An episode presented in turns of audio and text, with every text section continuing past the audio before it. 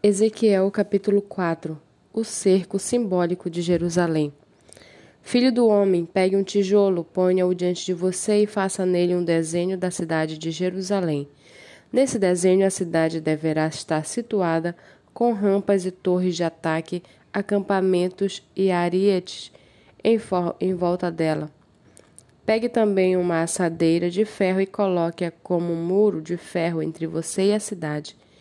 Volte o seu rosto para a cidade. Ela será sitiada, e você a sitiará. Isso servirá de sinal para a casa de Israel. Deite-se também sobre o seu lado esquerdo e ponha sobre ele a maldade da casa de Israel. Conforme o número dos dias que se deitar sobre o seu lado esquerdo, você levará sobre si a maldade da casa de Israel, porque determinei que cada ano da sua maldade corresponda a um dia num total de 390 dias, e você levará sobre si a maldade da casa de Israel. Quando você tiver cumprido esses dias, deite-se sobre o seu lado direito, e você levará sobre si a maldade da casa de Judá durante quarenta dias, um dia para cada ano. Volte o seu rosto para o cerco de Jerusalém, e com o braço descoberto profetize contra ela. Eis que vou amarrá-lo com cordas, e assim você não poderá se virar de um lado para o outro até que você tenha cumprido os dias do seu cerco. Pegue trigo, cevada, favas, lentilha, avelha e centeio, coloque-os numa vasilha e com eles faça pão para você.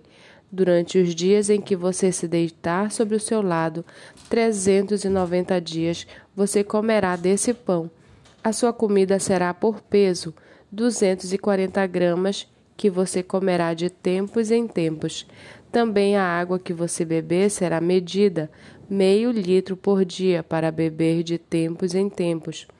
O que você comer será como bolo de cevada, assado sobre esterco humano, à vista do povo. E o Senhor disse ainda: Assim os filhos de Israel comerão a sua comida impura entre as nações para onde os expulsarei. Então eu disse: Ah, Senhor Deus, eis que nunca me contaminei, pois desde a minha mocidade até agora nunca comi carne de animal que morreu por si ou foi dilacerado por feras. Em minha boca jamais entrou qualquer carne abominável. Então ele me disse: Pois bem, vou deixar que você use esterco de vaca em lugar de esterco humano. Asse seu pão em cima dele. Disse mais: Filho do homem, eis que eu cortarei o suprimento de pão em Jerusalém. Comerão o pão por peso e por ansiedade, beberão a água por medida e com espanto. Visto que lhes faltará o pão e a água, ficarão espantados uns com os outros e se consumirão nas suas maldades.